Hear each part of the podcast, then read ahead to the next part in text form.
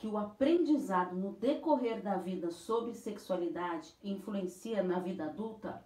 O que é normal no sexo? O que ensinar aos jovens sobre sexualidade? Nesse vídeo eu vou responder essas dúvidas e outras também. Então vamos para as perguntinhas de hoje sobre sexualidade. Primeira pergunta: O que aprendemos quando pequenos interfere na vida adulta? O que escutamos sobre sexualidade no decorrer da nossa vida interfere no passado, no presente e no futuro. O que aprendemos fica arquivado na nossa memória através das raízes culturais tão marcantes. Os meninos são estimulados a terem orgulho do seu órgão genital como um verdadeiro troféu. Já com as meninas, acontece o contrário. Elas são estimuladas a esconder o seu órgão genital, fechar as pernas para não aparecer a calcinha e, quando são vistas se tocando, são desencorajadas e muitas vezes até punidas. Então, crescendo com essa educação sexual, com esses tabus, torna-se uma queixa muito recorrente na vida adulta da maioria das mulheres. O desconhecimento do seu próprio corpo, a falta do desejo e a vivência sexual sem nenhum prazer. A terapia sexual, ela auxilia para entender muitos tabus e crenças limitantes carregadas por tanto tempo, não é verdade? Segunda pergunta: o que é normal, entre aspas, no sexo? Normal. É algo tão relativo, não é mesmo? Pois o que pode ser considerado para uma pessoa pode não ser para outras, concorda? Pensando na sexualidade do casal, o chamado normal, entre aspas, hein, gente, é a vida sexual que eles praticam e como se sentem, ou seja, o ideal é o casal estar sempre em busca de novos ajustamentos quando necessário, quanto à frequência, à forma, à convivência e à intimidade do casal.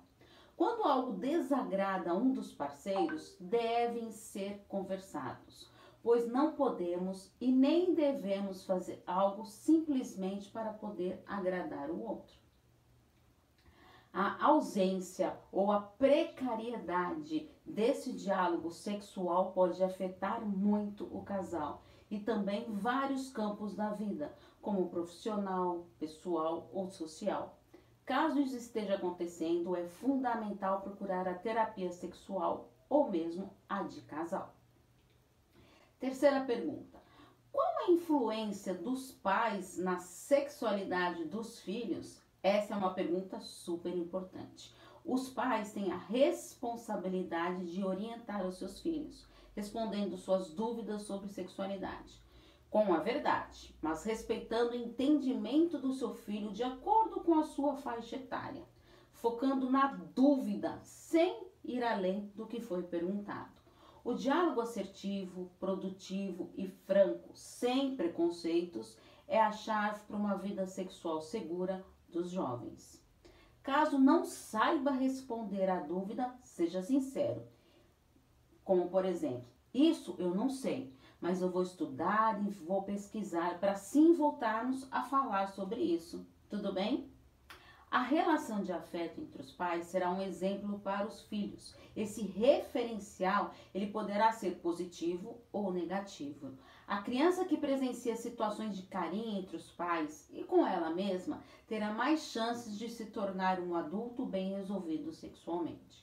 Mas o inverso também acontece, pois quando a criança presencia a hostilidade, retaliações, intimidações, vê a mãe como uma figura reprimida e assim tenderá a ter bloqueios e mais dificuldades em viver a sexualidade plenamente.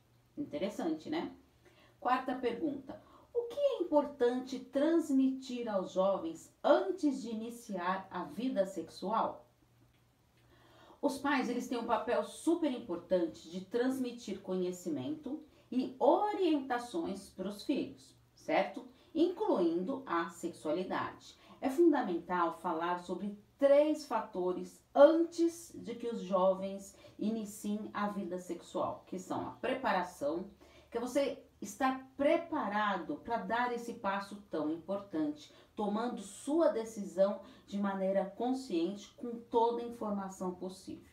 O segundo fator, o parceiro. Escolher o parceiro criteriosamente. O ideal seria uma pessoa que já tem um vínculo positivo, proximidade e já uma intimidade antes da primeira relação sexual. E o terceiro é prevenção. Usar camisinha sempre. Falar também de outros métodos anticoncepcionais. Os pais devem transmitir seus conhecimentos com base no respeito, no amor, no carinho. Lembre-se, sem preconceitos. Isso pode afastar os seus jovens de quererem conversar com você. Quinta pergunta: o uso do preservativo só é importante para a prevenção da AIDS? Toda DST, que é a doença sexualmente transmissíveis, elas são transmitidas por meio do contato sexual. A pessoa infectada, ela transmite a DST pelo parceiro, é, parceiro, principalmente quando acontece penetração, sendo vaginal ou anal. As doenças mais importantes são a AIDS, que é o vírus HIV, que pode ser transmitida através da prática sexual, transfusão de sangue, contato direto com a secreção contaminada, a placenta de, da mãe grávida para o feto, a outra, clamídia, que é uma doença infectocontagiosa dos, dos órgãos genitais masculinos ou femininos e é transmitida através da relação sexual. Temos também a herpes genital, que é uma infecção recorrente causada por um vírus, transmitida por relação sexual e uso de roupas íntimas. A gonorreia, que é uma doença infectocontagiosa que atinge o organismo e é transmitida pela relação sexual. Temos também a papiloma vírus humano, que é a infecção causada por um grupo de vírus, um grupo, transmitida pelo contato entre os órgãos genitais. Tricomomas, infecção dos órgãos sexuais e do aparelho urinário do homem ou da mulher, e é transmitida através da relação sexual. A sífilis, depois da AIDS, é a doença sexualmente transmissível mais perigosa.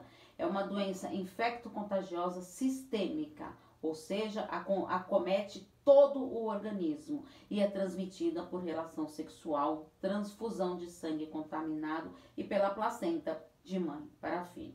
Para evitar qualquer DST, é fundamental sempre usar camisinha, certo? Fica a dica.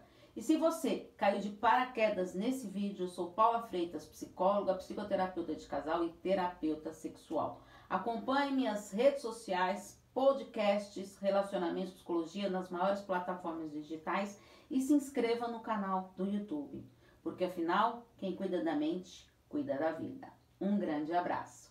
Tchau, tchau.